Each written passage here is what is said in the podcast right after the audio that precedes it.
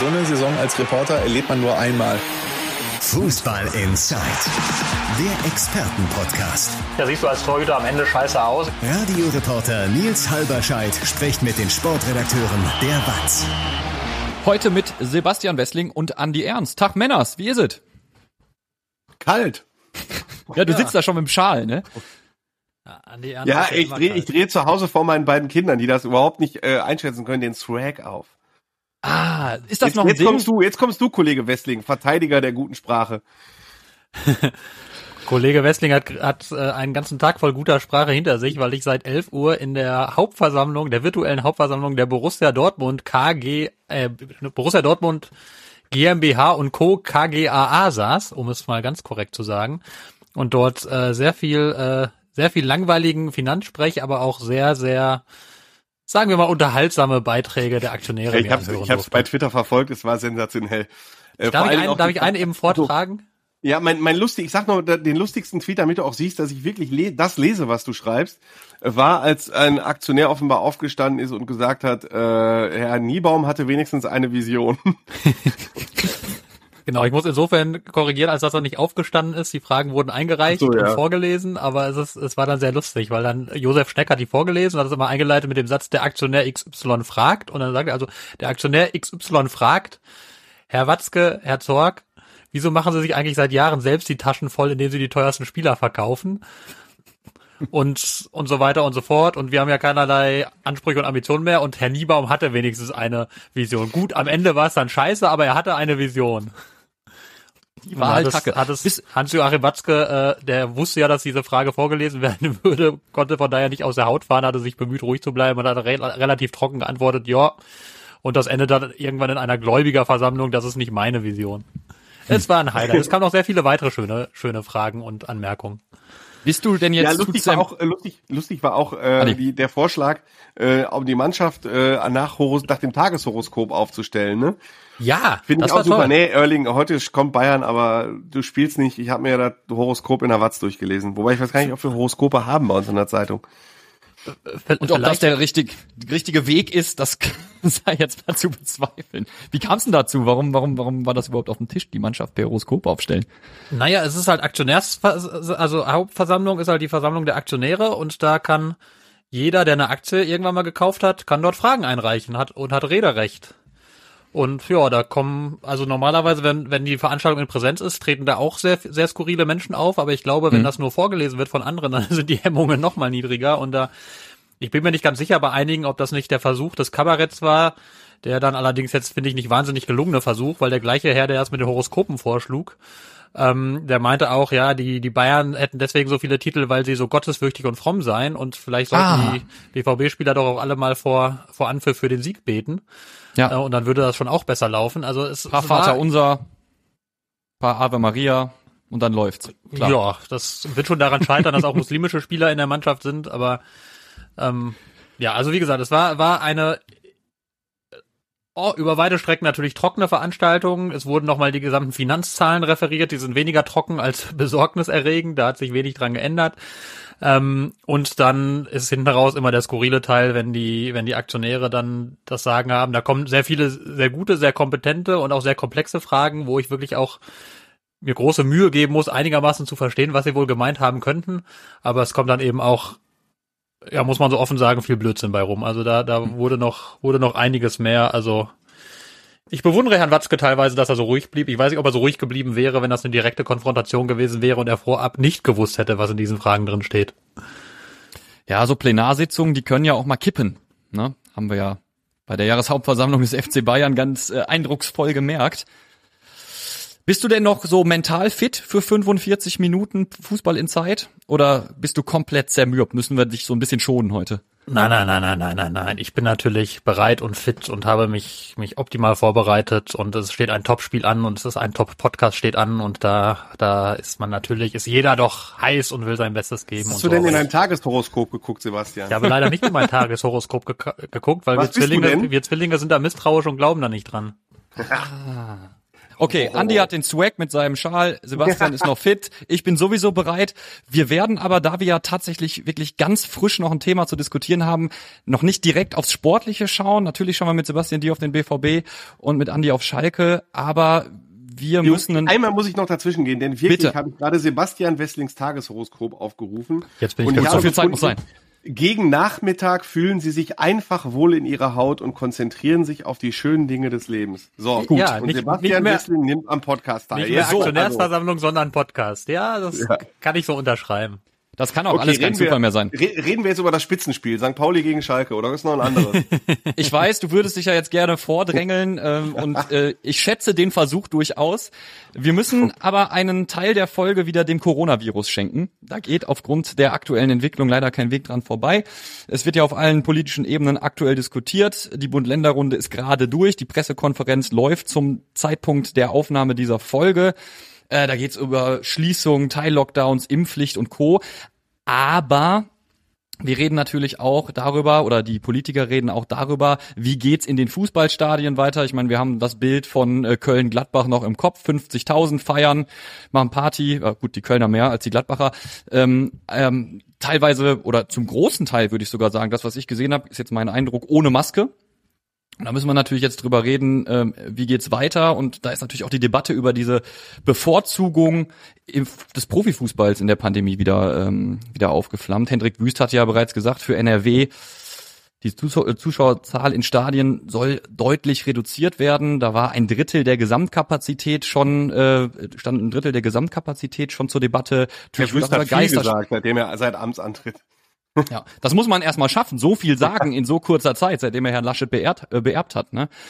Ähm, das im nichtsdestotrotz, Podcast ja auch ganz gut. nichtsdestotrotz müssen wir äh, müssen wir darüber kurz reden. Ähm, Geisterspiele sind ja für Nordrhein-Westfalen offensichtlich äh, vom Tisch erstmal. Kapazitäten deckeln, das ist so der Weg, den wir gehen. Ähm, was haltet ihr davon? Geisterspiele, Kapazität zurückschrauben? Ja, nein? Mich würde eure Meinung einfach mal interessieren. Wessling, leg los. Ich versuche parallel, ich bin parallel bei Twitter unterwegs und versuche für die Hörer vielleicht, wir haben 15.08 Uhr äh, und ich versuche parallel rauszukriegen, was jetzt Sehr genau gut. ist, aber offenbar reden sie bei der Konferenz nicht konkret über Sportereignisse. Das einzige Zitat, was ich gefunden habe, ist, dass es beim Fußball keine endgültige Einigung gegeben hat. Also wahrscheinlich wird's wieder auf die Länder geschoben oder was weiß ich wie. Aber Das äh, ist dann wieder so Zuschauerbeschränkungen- föderaler, föderaler Flickenteppich. Ja, aber genau, wahrscheinlich, das ne? ist- Zuschauerbeschränkungen wird's geben, das kann man Das wohl ist sagen. ja genau, das Ja. ist, das ist ja noch die, die spannende Frage, die für uns noch aussteht. Es gab ja die Beschlussvorlage aus dem Bundeskanzleramt, glaube ich, das auf 15.000 zu beschränken. Also ein Drittel Auslastung, aber Obergrenze bei 15.000 und in NRW hatte man ja einfach nur gesagt ein Drittel und das macht, würde in Dortmund ja schon einen riesengroßen Unterschied machen zwischen 15.000 und ungefähr 26.000 bis 27.000.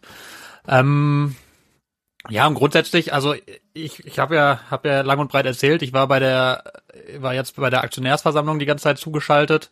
Und auch da weiß man, und Hans-Joachim Watzke hat das auch sehr klar gesagt, man kommt jetzt nicht drum herum, die Zuschauerzahlen zu beschränken. Das ist das, das richtige Signal, einmal natürlich aus Gründen des Infektionsschutzes, aber andererseits natürlich auch ein bisschen als Signal sozusagen in die Gesellschaft rein. Das war ja das, das Verheerende, das absolut Verheerende an diesem Spiel in Köln waren ja die Bilder, die das produziert hat. Also ich, wenn, wenn ich es richtig sehe und verfolge, dann, dann hat man jetzt gar nicht eine nennenswert große Zahl an Fällen, die man konkret darauf zurückführen kann, die sich da angesteckt haben. Klammer auf. Ähm, auch immer ein schwaches Argument, weil derzeit kommen die Gesundheitsämter ja gar nicht her mit der Verfol hinterher mit der Verfolgung und am Ende kannst du ja auch gar nicht zuordnen. Hat er sich jetzt in der Straßenbahn auf dem Weg dahin oder am Abend danach in der Kneipe oder am Tag davor oder danach? Das ist ja schon immer so ein bisschen auch Pi mal Daumen. Aber das Verheerende waren halt die Bilder ne, von 50.000 Menschen auf engem Raum, die da feiern, größ oder zu großen Teilen ohne Mundschutz, während nebenan die Klinik voll läuft. Also das ist, ist ja Wahnsinn. Und deswegen sind auch im Fußball alle sich im Klaren, das kann so nicht nochmal vorkommen in der aktuellen Lage. Und das sehe ich ganz genauso. Also Punkt. Also es ist richtig, das zu beschränken. Ich bin da aber auch durchaus bei denen, die sagen, also das jetzt auf Null runterzufahren, ist dann vielleicht auch doch ein bisschen viel, weil ähm, du hast vorhin ähm, was gesagt von von der äh, Privilegierung des Fußballs oder Bevorzugung des Fußballs waren, glaube ich, deine Worte. Ich weiß gar nicht, ob es die Ja. so zwingend gegeben hat, aber andererseits, wenn man jetzt auf Null runterfahren würde, dann wäre man irgendwie bei einer Benachteiligung des Fußballs, finde ich. Das ist ja auch ein Wirtschaftszweig wie alle anderen und solange Geschäfte eben Also wir reden jetzt nicht über Geschäfte des täglichen Bedarfs, das ist natürlich was anderes, aber solange überall Geschäfte aufbleiben, solange man noch in Bars gehen kann unter bestimmten Regeln und solange man, ich glaube auch Clubs bleiben ja geöffnet bis zu bestimmten Inzidenzen, wenn ich das richtig verfolge, solange finde ich, ähm, gibt es auch keinen Grund jetzt beim Fußball das als einziges dann komplett auf Null runterzufahren. Das wäre dann tatsächlich in der Tat ein bisschen populistisch. Zumindest jetzt gerade bei uns in Nordrhein-Westfalen. Ich kann auch nachvollziehen, wenn man in Sachsen jetzt sagt, Großveranstaltungen gehen gerade gar nicht, weil da gehen die Inzidenzen komplett unter die Decke.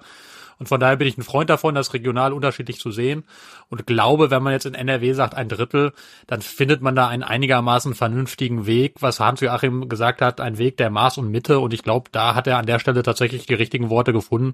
Das halte ich so für für, glaube ich, einen Weg mit Augenmaß, der vernünftig ist. Wenn du es mit 2G dann auch noch machst, dass eben nur Geimpfte reinkommen, dann ist das, ist das auch vernünftig. Du hast ja auch, also irgendwie, du kannst ja jetzt auch nicht alles für Geimpfte zusperren, bloß weil es ein äh, paar Entschuldigung, jetzt werde ich deutlich, das ist meine Meinung und gibt nicht zwingend die Meinung der gesamten Redaktion wieder, aber bloß weil ein paar äh, unbelehrbare Trottel sich nicht impfen lassen, kannst du ja nicht alles für alle zumachen.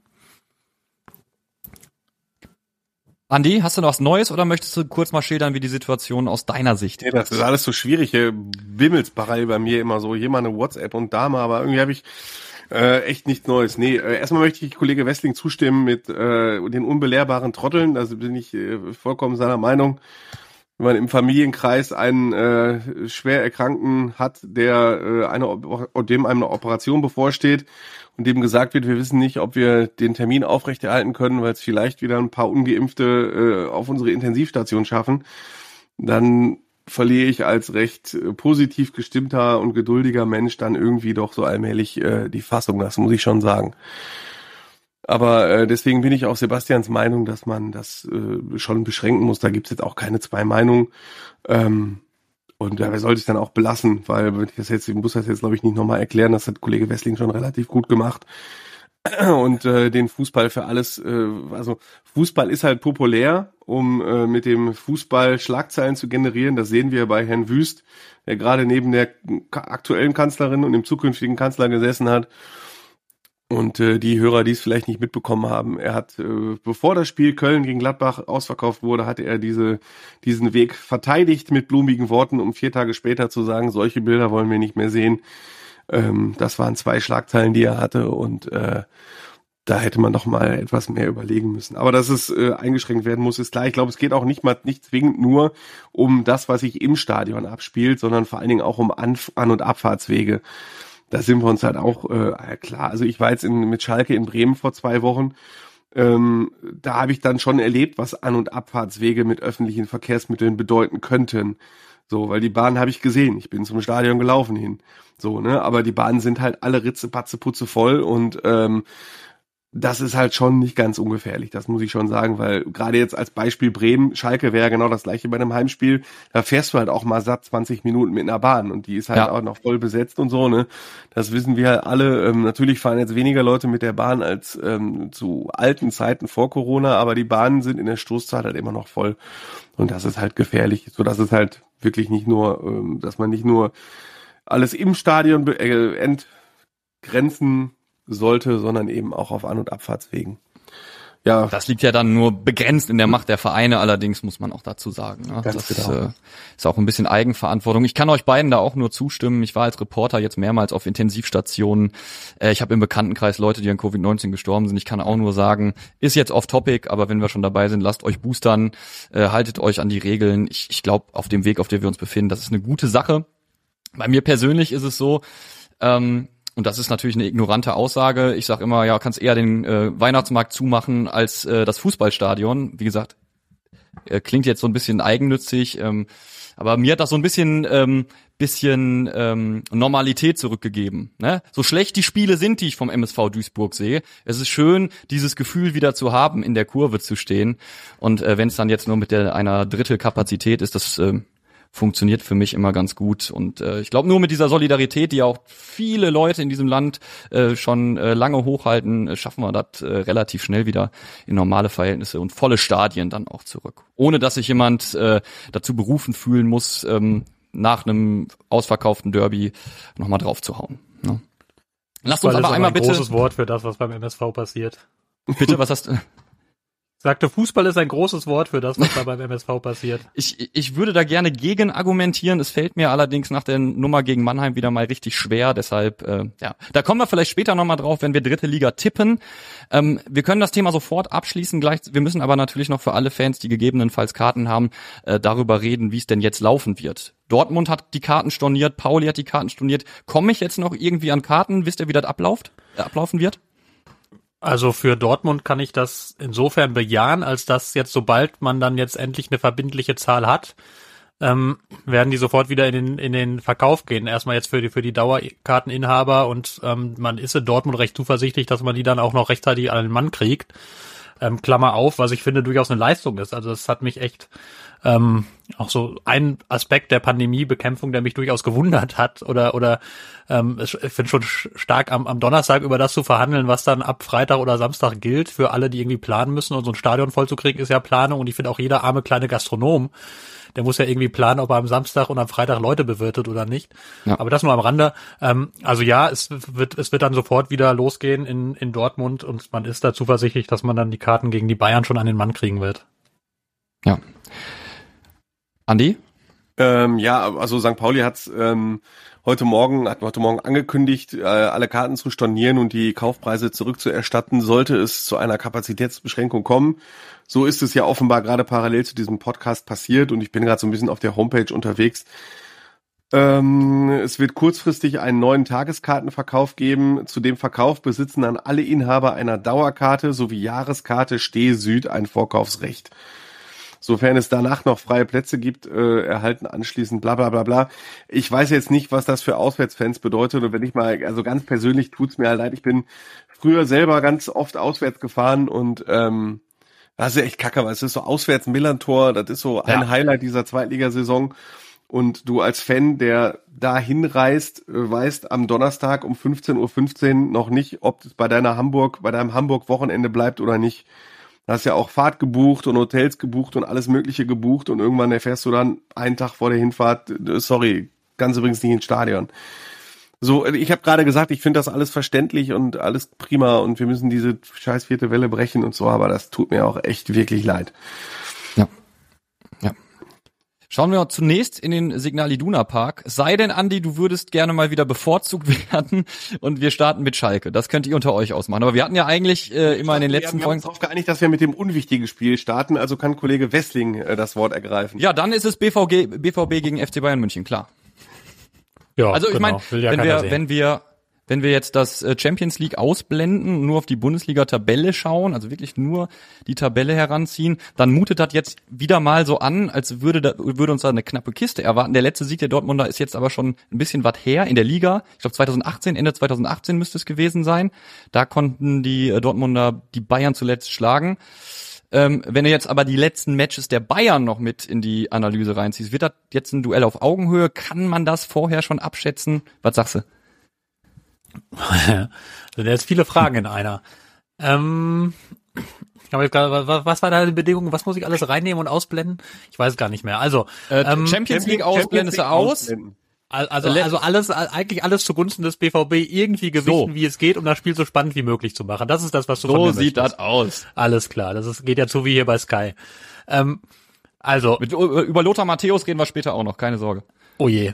Ähm, also das, das, ich finde, bei dieser Paarung finde ich das immer unfassbar schwer vorherzusagen, weil ich würde, also ich würde einerseits sagen, jetzt ist so, es gibt vermutlich weniger günstigere Momente gegen den FC Bayern zu spielen als jetzt den aktuellen, wo irgendwie dieses ganze Thema mit Kimmich Unruhe ist. Kimmich kann auch nicht spielen, also äh, ganz kurz für die paar, die sich für Fußball interessieren und das vielleicht nicht mitbekommen haben sollten.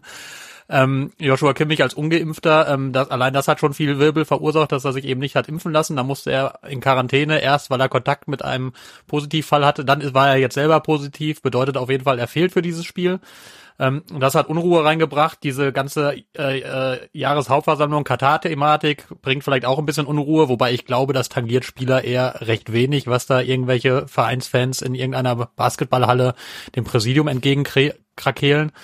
Ähm, Entschuldigung, das ist wesentlich weniger abwertend gemeint, als es jetzt, als es jetzt von mir klingt. Das ist nicht meine Meinung, sondern ich glaube, so sehen das eher die Spieler. Ich finde Mitgliederbeteiligung gut. Äh, Ende der, des Einschubes.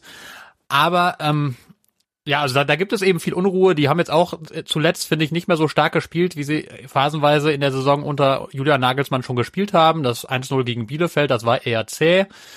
Ähm, so, und auf der anderen Seite, BVB hat den riesen Vorteil, es kommen jetzt viele aus Verletzungspause zurück. Erling Haaland ist vermutlich wieder dabei. Ich kann jetzt gar nicht beurteilen, ob er die Fitness für 90 Minuten hat. Er wird alles daran setzen, 90 Minuten zu spielen. Ähm, medizinische Abteilung ist da vielleicht ein bisschen zögerlicher, das werden wir sehen, aber auf jeden Fall sind die Bedingungen ganz gute. Nichtsdestotrotz ähm, war ja auch der BVB jetzt zuletzt jetzt nicht unbedingt vom Erfolg nur verfolgt. Also das Spiel gegen Wolfsburg war hinten raus dann oder war eigentlich ziemlich gut, obwohl es da auch Phasen gab, wo das durchaus hätte kippen können, vielleicht sogar kippen müssen, weil Wolfsburg wirklich gute Chancen hat liegen lassen. Ähm, aber man ist davor aus der Champions League rausgeflogen. Man hat auch in der Bundesliga jetzt bislang nicht äh, nicht überragend gespielt. Man hat viele Siege geholt, also sehr viel sehr pragmatischen Fußball gesehen, was ja auch mit der Verletzungssituation zu tun hat ja, um es kurz zu machen, also ich kann es nicht sagen. Also es gab immer mal wieder äh, Spiele, wo Borussia Dortmund auf Augenhöhe mindestens war und man gedacht hatte, wenn sie jetzt gewinnen, dann ziehen sie entweder richtig weg von ihnen, das, unter Favre in dem ersten Jahr. Da hätten sie irgendwie auch fünf Punkte davonziehen können und es gab so ein paar andere, wo man sich knapp auf Augenhöhe begegnet ist und dann wurden die so dermaßen vermöbelt und aus dem Stadion geschossen, ähm, weil die dann einfach wirklich äh, mit, um, um mal jetzt, ich bin, bewege mich heute in einfacher Sprache, wo sie einfach mit Hosen voll da angetreten sind ähm, und das ist immer die Frage, wie geht, wie geht Borussia Dortmund in dieses Spiel rein? Ähm, schaffen sie es, da eine vernünftige Haltung zu diesem Spiel zu entwickeln, ähm, mit Mut hineinzugehen? Dann können sie durchaus die Bayern fordern, finde ich, weil die derzeit nicht, nicht unverwundbar sind. Äh, Dortmund hat jetzt wieder eine gute Mannschaft beisammen mit guten Spielern und von daher ist das von der Ausgangslage her sehr spannend, kann aber leider auch äh, schon wieder so ein Spiel werden, wo man nach zehn Minuten weiß, in welche Richtung es geht. Also da ist alles möglich. Ja, taktisch äh, können wir vielleicht dazu sagen, kann man die Bayern ja auf dem Papier leicht schlagen. Ne? Passwege zustellen, ballführenden Spieler anrennen, äh, auf die Außen, zurück ins Zentrum, Tor schießen und das beliebig oft wiederholen, ist leider in echt sehr so einfach, leicht. wie du das sagst. Ja. Warum machen die das nicht einfach alle? Verdammt! Nein, wie musst du rangehen taktisch gegen die gegen die Bayern 11? Ja, wie ich schon gesagt habe, du musst du musst halt wirklich ich finde angstfrei rangehen. Du kannst gerade als Borussia Dortmund kannst du es dir nicht leisten zu sagen, ich stelle mich jetzt mal hinten rein und lasse die anrennen, weil das kann der BVB nicht so wahnsinnig gut, sich einfach nur hinten ranstellen. Und ich glaube auch, ähm, also die, die, die vergangenen Spiele, finde ich, äh, über die vergangenen Monate eigentlich schon zeigen, dass du, ähm, je mutiger du mit dem FC Bayern mitspielst, desto mehr kannst du sie vor Probleme stellen. Das geht dann zwar nicht immer gut, aber wenn du sie früh anläufst, wenn du versuchst, äh, Ballgewinne zu provozieren und dann sehr, sehr schnell kontern kannst gegen die, gegen diese hochstehende Kette, dann kannst du auch den FC Bayern natürlich, kannst du denen Probleme machen. Ähm, du musst natürlich immer wissen, dass, dass, du kannst ja auch zu jeder Zeit gegen die einen fangen. Aber ich glaube, wenn du nicht mutig spielst, sondern einfach nur ängstlich dich hinten reinstellst, dann geht das von vornherein schief. Also das, das überstehst du nicht, dich 90 Minuten reinzustellen und irgendwie auf den Konter zu hoffen. Und ja. das überstehen die wenigsten, sagen wir es so. Also gegen, ich meine, die haben gegen Augsburg verloren, Augsburg hat, hat gewonnen, aber die fragen sich ja heute auch noch, wie sie dieses Spiel gewonnen haben, wenn man das Chancenverhältnis da anguckt. Ja.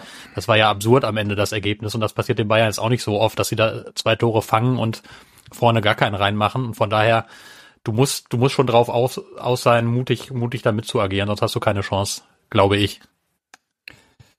Sprechen wir über Lothar Matthäus. Ich habe es bereits angekündigt.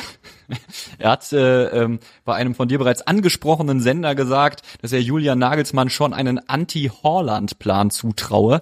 Äh, ich, ich, wusste nicht, dass es sowas gibt. Also der einzige Anti-Horland-Plan ist doch, der kann nur 45 Minuten spielen. Oder gibt's Schwächen? Hat der, hat der offensichtliche Schwächen, der Junge? Ja, Schwächen ist ein großes Wort, aber natürlich kannst du auch gegen einen, gegen einen Holland verteidigen. Es gibt Verteidiger in der Bundesliga, die das in dieser Saison gut hingebekommen haben. Unter anderem Upamecano im Supercup. Der hat, da hat er, hat er extrem gutes Spiel gegen, also wenn ich mich jetzt nicht komplett irre, aber ich meine mich zu erinnern, dass er dann ein extrem gutes Spiel gegen Erling Holland gemacht hat und den immer wieder an sich hat abprallen lassen. Ähm, als der BVB in Freiburg verloren hat, da hat Schlotterbeck ein überragendes Spiel gegen Holland gemacht. Und ich glaube, also wenn du, wenn du Erling Holland auf auf die Nerven gehst, so richtig, wenn du, wenn du ihn eng beackerst, wenn du ihn gar nicht erst in hm. Schwung kommen lässt, das ist, glaube ich, so der Schlüssel. Also es darf dir nicht passieren, dass der Schwung aufnehmen kann und mit, mit 180 Sachen auf dich zurennt. Dann ist er mit, mit all seiner Wucht und mit seinem Tempo und auch mit der Technik, die er dann hat, dann, dann ist er nur noch ganz schwer zu bremsen. Aber wenn du wenn du ihm schon im Rücken stehst, bevor er überhaupt den Ball annimmst, wenn du ihm da auf den Füßen stehst, wenn du ihn piesagst, wenn du ihm wenig Raum lässt bei der Ballannahme, wenn du alles eng für ihn machst, dann hat er nach wie vor Probleme. Da ist er eben nicht so weit wie Robert Lewandowski, der sich dann auch in solchen Situationen den Ball irgendwie annimmt, sich um den Gegenspieler rumwindet und dann trotzdem ja. losrennt aufs Tor. Also da, da ist schon auch ein Unterschied zwischen den beiden und das heißt, das musst du schaffen. Das ist natürlich auch mit Risiko verbunden, weil wenn dann Erling Holland doch mal einen Ball klatschen lässt und dann sofort steil geht und den Pass bekommt, das ist natürlich auch immer ein schwieriges Ding. Da müssen halt die Mitspieler dann auch sehr auf Tack sein, aber ich glaube, du kannst tatsächlich, also du kannst natürlich Holland irgendwie verteidigen. Das haben, haben äh, Bundesliga-Verteidiger schon bewiesen, dass es geht, auch wenn es schwierig ist. Und du musst halt dafür wirklich permanent an ihm dran sein und ihn nerven und ihm nicht diesen Raum geben und nicht ermöglichen, dass er überhaupt mit dir ins Sprintduell geht. Sehr schwierig, sehr herausfordernd, klingt auch wieder, ist, ist wieder leicht gesagt und schwer getan. Klar. Ähm, bin ich mal gespannt, ob das den Bayern gelingt. Ist dann die Frage, wie gut sie drauf sind. Die haben Verteidiger, die das können, finde ich. Upamecano, wenn er einen guten Tag hat, dann ist auch diese Kombination bei ihm aus Körper und aus, aus Tempo ist überragend. Auch Niklas Süle finde ich auch grundsätzlich. Also der ist, wenn er, der ist auch extrem schnell, ist ein, ist ein Typ wie ein Baum. Also die haben die Verteidigertypen, die einen Erling Holland aufhalten können. Ob es ihnen dann auch gelingt, ist natürlich die andere Frage. Ja. Vor kurzem stand Holland noch auf der Verletztenliste. Jetzt ist er augenscheinlich runter, hat schon wieder geknipst. Ähm, und du hast es gerade schon angesprochen, ganz kurz, lass uns da ein bisschen tiefer eingehen auf die Verletztenliste. Reina trainiert wieder mit. Bellingham und Hazard werden fehlen oder steht unter Jude Bellingham doch ein kleines Fragezeichen? Kann man das, können wir das schon einschätzen heute? Das kann ich ehrlicherweise gar nicht so genau sagen. Also es ist äh, parallel, während wir hier aufzeichnen, äh, ist der ist der Kollege Marian Laske da dran, der telefoniert mit mit diversen Verantwortlichen. Das heißt, wenn man wenn man heute irgendwann auf watz.de geht oder morgen die Zeitung kauft, da wird man das nachlesen können. Das mal als kleiner Teaser. Ich kann gar nicht genau sagen, wie der Stand bei Bellingham ist. Gestern hat er nicht trainiert, hat jetzt eine ganze Weile nicht trainiert, deswegen glaube ich, würde es eher eng werden mit der mit der Startaufstellung. Also da stellst du ja auch gerade gegen die Bayern nur Spieler auf, die wirklich dann auch total fit sind und dagegenhalten können. Eher schwierig und ich glaube auch, dass Giovanni Reina ähm, sehe ich jetzt auch noch nicht in der Startaufstellung. Dafür war der viel zu lange draußen, äh, hat viel zu lange pausiert. Der hat ja noch überhaupt gar keine Spielminute seitdem gesammelt. Also wenn überhaupt, dann kommt er, glaube ich, von der Bank. Ähm, Mukoko ist jetzt, ist jetzt wieder ausgefallen. Der hat wieder eine Muskelverletzung. Der wird in diesem Jahr kein Spiel mehr machen. Ähm, Hazard hast du genannt, genau, der ist raus. Und ansonsten aber ist die, ist die Lage deutlich weniger angespannt, als sie schon war. Also da ist wirklich jetzt, da, da kann, kann da muss sich auf einmal Marco Rose Gedanken machen, wie er die Mannschaft aufstellt und nicht einfach nur die verbliebenen Spieler irgendwie in ein Raster pressen. Also das ja. ist ja gerade so eine Luxussituation, die er so fast gar nicht kennt. Ganz, ganz neues Gefühl wahrscheinlich als Chefcoach beim BVB. Mir fällt gerade übrigens noch eine Anti-Horland-Taktik an, die garant, äh, Taktik an, die garantiert funktioniert. Jetzt bin ich Horland gespannt. verlässt den BVB, Horland verlässt die Bundesliga. Ja? Funktioniert ja, das für alle aber vor dem Spiel, vor dem Spiel, also da lehne ich mich ganz weit aus dem Fenster. Vor dem Spiel wird das nicht mehr passieren. Und er wird ja auch wohl erst im Sommer gehen. Aber trotzdem äh, werden Zorc und Kiel ja schon schauen, äh, wer gegebenenfalls schon im Winter als Verstärkung kommen könnte. Äh, Karim Adeyemi lese ich da immer wieder. Ja. Ist das ich so auch. einer, der bald dann kommen wird? Oder wird's doch äh, hier, wie heißt der Adam äh, Holischek? Ja, es werden jetzt im Moment sehr, sehr viele Namen gespielt und der BVB hat natürlich eine längere Liste. Ähm, an Zugängen. Also was, was ich gesichert sagen kann, ist, dass Karim Adeyemi auf, auf jeglicher Liste sehr weit oben steht oder eigentlich ganz oben und dass das schon ein, ein Wunschspieler von Borussia Dortmund ist, das kann man so klar sagen. Das Problem ist, den wollen sehr viele Clubs haben, weil das einfach ein riesengroßes Talent ist. Ich habe den mehrfach bei der Nationalmannschaft erlebt, im Training und in Spielen. Der kann schon richtig kicken für sein Alter und der ist, der ist wirklich, ähm, technisch stark. Der hat auch einen Körper, den man ihm so gar nicht zutraut, finde ich, wenn man, also es ist auch so robust durchaus. Ähm, ganz tolles Spielverständnis. Also ja, der ist, den, wollen sie auf jeden Fall haben, aber im Winter wird das, wird das auf keinen Fall was. Das, da hat sich auch Salzburg sehr klar positioniert, wenn überhaupt im Sommer. Bis dahin ist noch eine Weile hin. Es hieß anfangs mal, es sollte im November eine Entscheidung fallen. Die verzögert sich ein bisschen, weil auch jetzt die Spielerseite durchaus durchaus pokert. Also der BVB wäre bereit, ein recht ordentliches Gehalt zu zahlen. Das soll so bei fünf Millionen ungefähr liegen. BVB wäre wohl auch bereit, eine ordentliche Ablöse zu zahlen. Also das, auch da ist man ja so im Bereich 30 Millionen plus minus unterwegs.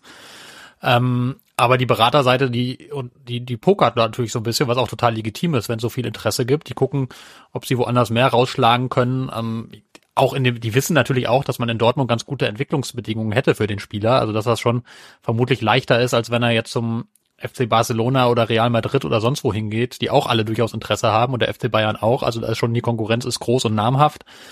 Ähm, aber da, ja, man ist in Dortmund guter Dinge, dass, dass man gute Argumente hat, aber das ist noch nichts final.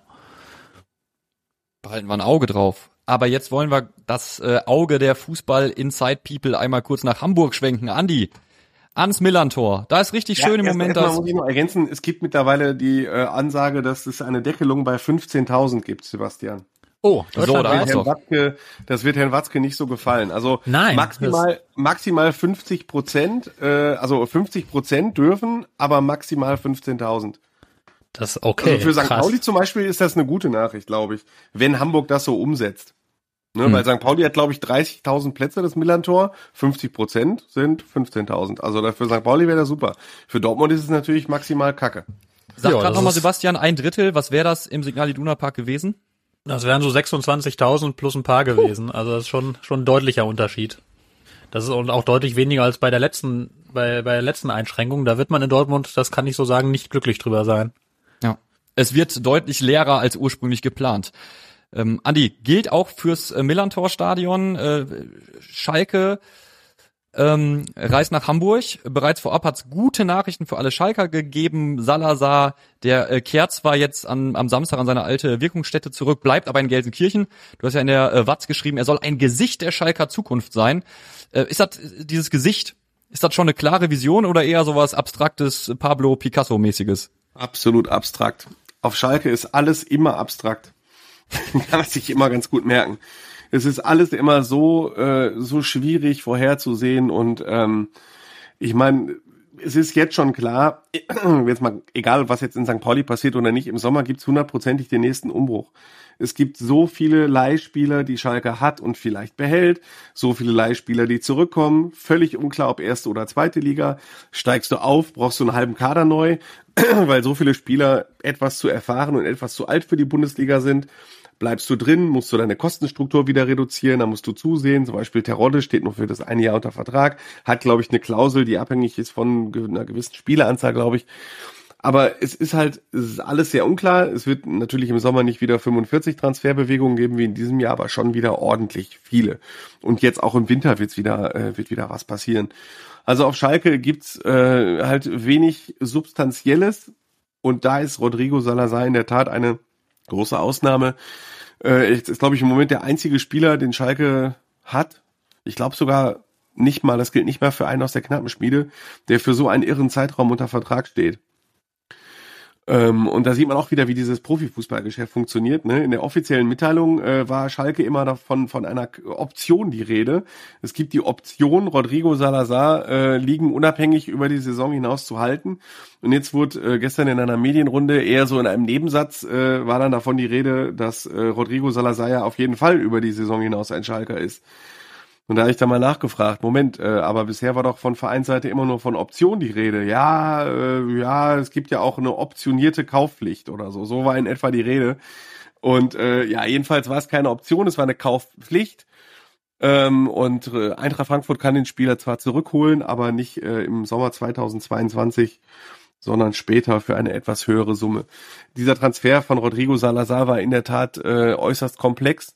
Es gab sehr viele ähm, Interessenten und Ruven Schröder ist dran geblieben und äh, hat in keinen Transfer, das kann ich wirklich sagen, äh, er hat sehr viele Transfers getätigt, ähm, sowohl auf der Zu- als auch auf der Abgangsseite und in keinen hat er mehr Zeit investiert als in diesen. Und dementsprechend ist er auch glücklich, dass er den Rodrigo Salazar für so einen Zeitraum hat. Passt ja auch zum Spiel, weil er kommt ja von St. Pauli. Er kennt sich da aus und er hat auch schon Nachrichten bekommen. Äh, ihm sei deutlich gesagt worden, was äh, Pauli mit Schalke vorhat. Also die wollen jetzt wahrscheinlich nicht auf den Winterdom gehen, oder? Das ist schon eine krasse Kampfansage. nee, ich will aber auf den Winterdom gehen, aber muss man ja aus Professionalitätsgründen jetzt aufpassen, so mit 2G und so, da muss man ja. mal ein bisschen von wegbleiben. Tut mir zwar auch weh, aber naja. Will sagen, äh, Pauli, Bern, Bern stark, das wird eine harte Nummer.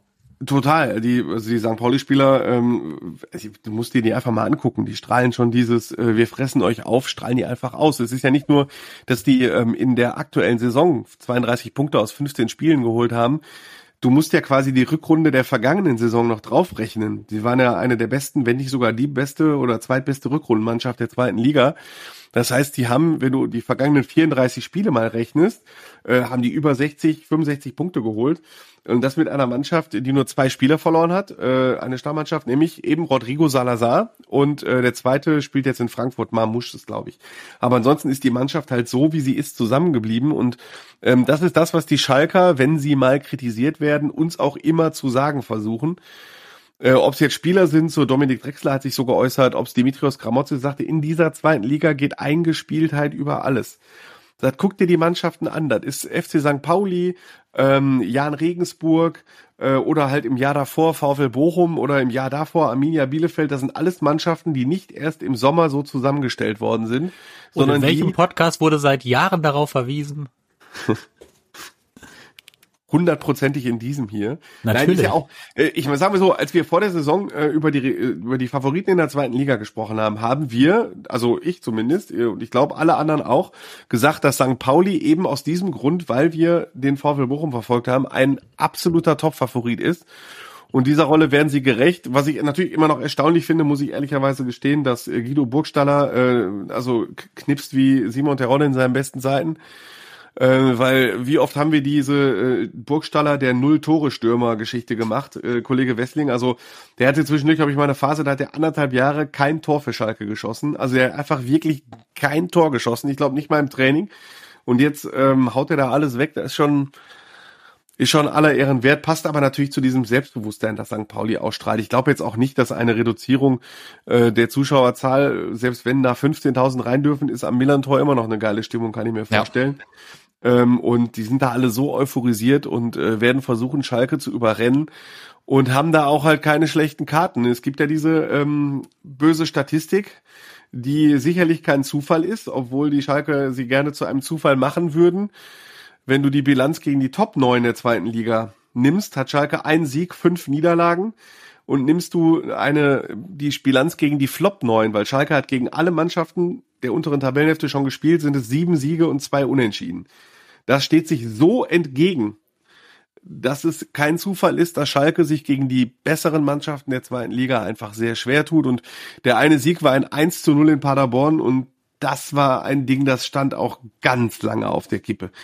Das stand wirklich lange auf der Kippe. Und deshalb äh, wird schon sehr spannend sein zu beobachten, wie Schalke in die letzten drei Spiele geht. Ähm, in diesem Jahr, es geht ja St. Pauli, dann kommt der erste FC Nürnberg, der Tabellen siebte und dann der HSV. Dann geht's nochmal nach Hamburg in drei Wochen. Ähm, und das wird echt, also da werden die, da wird der Weg für die Rückrunde gezeichnet. Und wenn es so läuft, wie es statistisch jetzt laufen müsste, dann rennt Schalke ab Januar ein bisschen hinterher. Und äh, das ist jetzt halt eine große Prüfung für diese Mannschaft, eine große Prüfung für den Trainer. Für den Trainer ist Gramozis ist die größte Prüfung, erstmal fit zu werden, weil der Junge ist krank.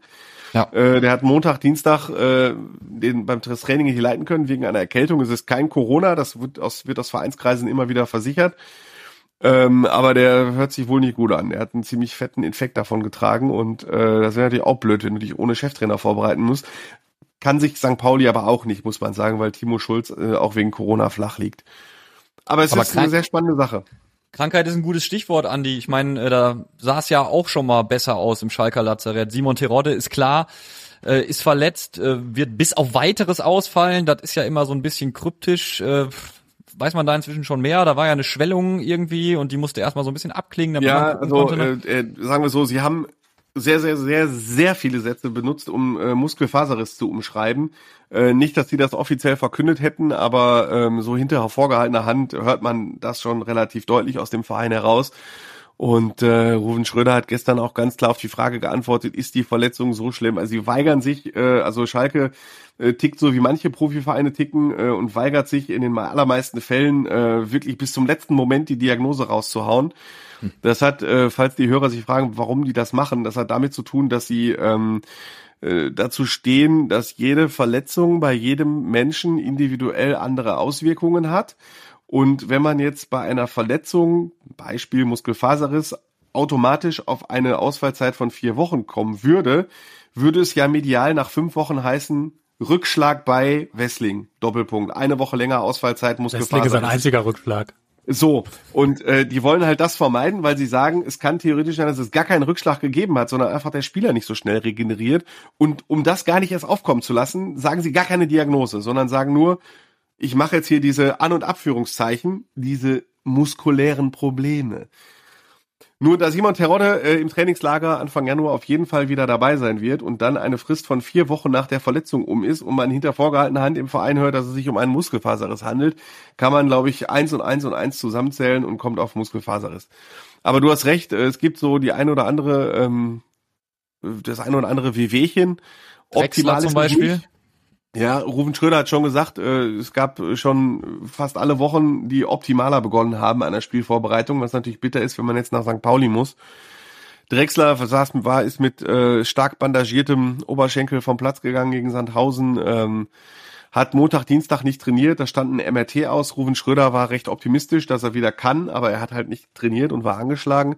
Salazar hat Dienstag nicht trainiert, hat einen Schlag auf den Fuß bekommen, das soll in der Tat aber wirklich nicht so schlimm sein. Ähm, ja, Ovian hat, war, hat, hat gehumpelt, der hat, glaube ich, Montag nicht mitgemacht, wenn ich so war, Dienstag aber wieder dabei. Sprich, du hast die ein oder andere, ähm, das ein oder andere Wehwehchen. Und ähm, ja, gut, aber ey, du spielst am Millantor, Mann, da vergisst du doch alle Wehwehchen, oder nicht? Ich habe ja. auch ein Schnüppchen, ich habe auch ein Schnüppchen und sitze da Samstag und freue mich auf das Spiel, oder? Ja, klar, ich glaube also so Populismusmaschine an und jetzt Ich wollte gerade sagen, das ist aber hier, oh, das müssen die doch rauslaufen können. Wir haben uns, früher sind wir aufgestanden, haben einmal den Oberschenkel gerieben und dann ging es weiter. Wir kannten ja noch gar keine Faserrisse. So.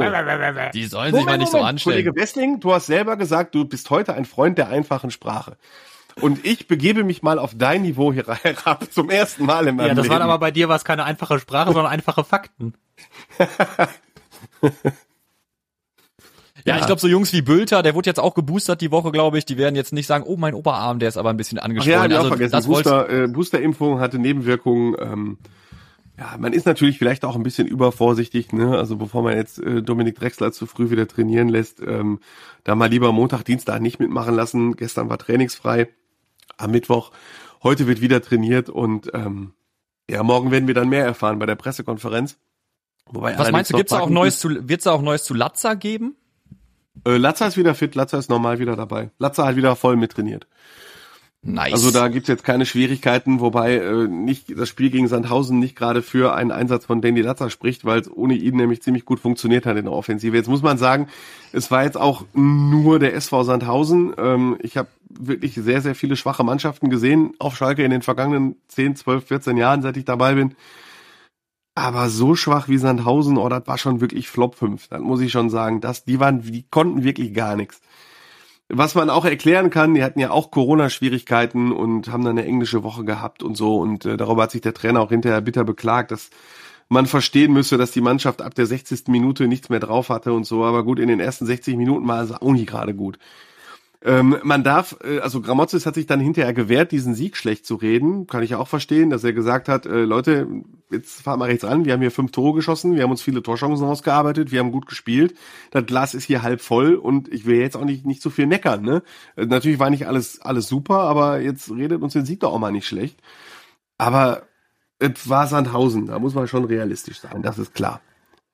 Also du sprichst gerade schon an, es stehen im Prinzip jetzt harte Prüfungen an und da kann man auch schon mal über Wintertransfers reden. Ruven Schröder hatte ja gesagt, letzte Gespräche werden gerade geführt. Ähm, es soll spannend werden. Das klingt ja schon äh, fast final. Ja, ich habe mich auch gewundert, dass er da so konkret geworden ist. Ähm, und es ist natürlich völlig klar, dass Schalke einen Stürmer sucht, einen Stürmer holen will. Das hat nicht nur akut mit der Verletzung von Simon Terodde zu tun, das wäre auch ohne die Verpflichtung von Simon Terodde so gewesen, ohne die Verletzung von Simon Terodde so gewesen. Schalke hat nur drei Stürmer, hat jetzt den Extremfall, einer fällt aus. Schalke hat nur noch zwei Stürmer im Kader, Bülter Pieringer und ähm, dadurch, dass äh, Gramozis immer mit zwei Stürmern spielen lässt, sollte sich nach Adam Riese jetzt keiner mehr verletzen, so dass du auf jeden Fall für die Rückrunde, wenn du den Aufstiegskampf eingreifen willst, solltest du noch nachlegen. Das werden sie tun. Die Suche nach einem Stürmer genießt Priorität. Und äh, es wird halt kein Stürmer geholt, das hat Schröder auch klargestellt, der, den man noch erst entwickeln muss, äh, sondern soll einer sein, nach dem Motto, im Winter muss, darfst, kannst wenn du im Winter Spieler holst, kannst du nur Spieler holen, die dir sofort weiterhelfen. Und äh, da dürfen wir halt alle sehr gespannt sein, in welche Richtung das geht. Ich mag jetzt hier, mag und kann jetzt hier nicht spekulieren, das wäre jetzt ein bisschen zu unseriös, aber das wird schon nicht schlecht, vor allen Dingen, weil Schalke ein Sturmduo hat in Terodde und Bülter, das, äh, da gibt's in der zweiten Liga nicht viel bessere. Und wenn da noch einer kommt, der auch den Anspruch hat zu spielen, dann kann es ganz lustig werden. Apropos unseriös. Prognosen mitten in der Saison lese ich ja gerne mal vor hier. Ähm, Mike Iron Mike Franz hat sich nämlich in der Watz zu Wort gemeldet und gesagt, Schalke hat die Qualität aufzusteigen. Das ist doch was, oder Andi? Also da müsste sich zwar Gramozis mehr zutrauen, sagt er, mutiger spielen, aber dann wird das was. Äh, würdest du da mitgehen aus der aktuellen Sicht? Boah. Natürlich kann Schalke aufsteigen, klar. Das können aber viele andere Mannschaften in der zweiten Liga auch. Ich äh, muss ja auch, die musste auch diese zweite Liga wieder neu kennenlernen. Das ist nun mal so. In der Bundesliga, ne, Kollege Wessling, äh, da hast du Bayern München, die immer Meister werden. Wenn du Glück hast, hast du mal am 16. Spieltag ein Spitzenspiel, wenn beide Mannschaften nur einen Punkt auseinander sind. Aber es ist äh, absehbar, dass Dortmund und Bayern München mal wieder auf den ersten beiden Plätzen landen. In der zweiten Liga ist aktuell nichts absehbar. So, im Moment ist Darmstadt Tabellenführer. Darmstadt kann theoretisch mit 75 Punkten durch die Saison gehen. Darmstadt kann aber auch theoretisch in der Rückrunde nur 10 Punkte holen und Tabellenelfter werden. In der, bei Darmstadt zum Beispiel war es in der vergangenen Saison genau umgekehrt. Die haben eine scheiß Hinrunde gespielt, aber waren sie in der Rückrunde total durchgestartet. St. Pauli auch. Sprich, die zweite Liga ist ähm, so wir, da hängt alles so viel zusammen, dass äh, das musste ich wirklich lernen, dass da eine Prognose echt schwer ist. Wirklich schwer. Was aber natürlich heißt, ja, Schalke kann durchaus aufsteigen. Aber es ist nicht so, dass Schalke das absehbar in der Rückrunde durch die Liga marschieren wird. Das wird definitiv nicht passieren. Du, Andi, das kenne ich ganz gut aus der dritten Liga auch. Es gab da mal Zeiten, da war der MSV Duisburg fast schon faktisch, zumindest informell aufgestiegen. Und dann kam alles doch ganz anders. Lass uns gleich mal einen kurzen Blick auf die äh, dritte Liga werfen. Ähm, heißt für dich wieder äh, Qualitätskontrolle jetzt, Andi. Du musst äh, bitte ganz besonders aufpassen, dass ich hier nicht wieder Unfug treibe. Wir kommen zum feierlichen Teil der Folge. Wir tippen, aber natürlich als allererstes die Bundesliga. Und äh, wir starten, Sebastian, mit Borussia Dortmund gegen FC Bayern. Puh. Hm. Hm, hm, hm, hm, hm. Ich sage mal mit viel, viel. Junge, du hattest jetzt so lange Zeit darüber nachzudenken. Also. Ja, in der Zeit habe ich Katzenbilder angeguckt im Internet. Ähm, ich sage mal mit, mit viel Optimismus aus Dortmunder Sicht sage ich mal eins zu eins. Ohne wirklich dran zu glauben, aber komm. Muss ich jetzt? Andi, du bist, ich mache als letztes. Äh, 3-0 Bayern. Ich mache 1-0 Dortmund. So, und jetzt ganz wichtig, Augsburg VfL Bochum. Ja, ich, äh, also als ich das letzte Mal teilgenommen habe, haben wir den VfL vergessen. Das ist äh, also wirklich schlimm. Ich weiß gar nicht, wie das Dass passieren das ausgerechnet konnte. dir passiert. Ja, Wahnsinn. Bist, ja. Also wirklich, wirklich Wahnsinn. Äh, keine Ahnung. Also deswegen jetzt äh, Entschuldigung nochmal dafür und äh, als Entschuldigung ist natürlich vollkommen klar, dass ich hier einen satten 3 zu 1 Sieg des VfL Bochum vorhersehe. Sebastian, dein Tipp. Ich sehe nur ein 2 zu 1 Sieg voraus, aber trotzdem einen Sieg.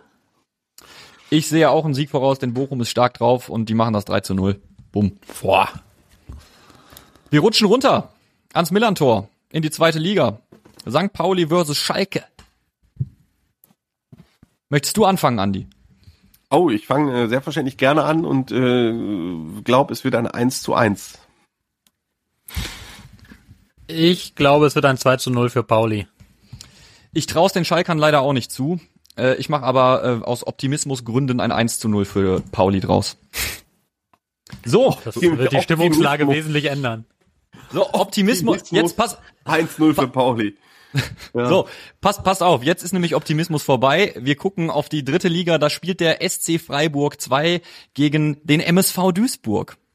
Und äh, ich würde äh, anfangen ich äh, tue mir das ja tatsächlich immer 90 Minuten an, habe bis jetzt kein Spiel verpasst und habe auch bis jetzt hier immer optimistisch für den MSV getippt. Ich sehe es aktuell aber einfach nicht. Ich sag, äh, MSV-Ex-Spieler Vermey schenkt den Duisburgern mindestens einen ein ähm, und die Jungs verlieren am Ende 2 zu 1 gegen Freiburg. Es war ein weiter Weg zu dieser Erkenntnis. Das ist, ich habe ja. auch, ich habe mir auch eigentlich angewöhnt, auf die, abgewöhnt, auf die Form des Gegners zu gucken beim MSV, weil das, also ich meine, ist, ist ein bisschen fies jetzt, aber das ist, die Saison läuft ja jetzt bislang also wirklich einfach gar nicht gut und ich fürchte auch gegen Freiburg wird da wenig zu holen sein. Was hattest du nochmal gesagt?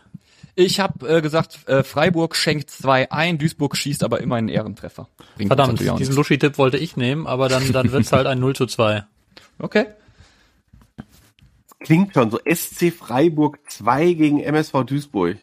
Also Wahnsinn, wie das schon klingt. Und dann guckt man sich auf die Tabelle und guckt auch auf die Tabelle und sieht 11. gegen 18. Und der da MSV muss man sehr weit scrollen, leider. ja, und der MSV ist nicht der Tabellenhälfte. Willkommen äh, in meiner Welt. Auch, äh, es gibt leider, äh, es werden aber viele Tore, also da kannst du dir, damit der Nils wenigstens Spaß hat, aber die verteilen sich etwas zu Ungunsten des MSV. 4 zu 2 für Freiburg 2. Oh ja, da wird er eine Menge Spaß haben. Ja, dann, dann macht mich auch nicht mehr glücklich, Leute. So, und last but not least, Regionalliga. Aalen gegen Rot-Weiß Essen. Was sagt er? Abgesetzt, sage ich.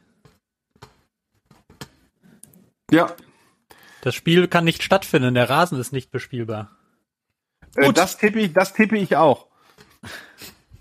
Dann können wir das Rückspiel tippen am 14.05.2022. ja, natürlich.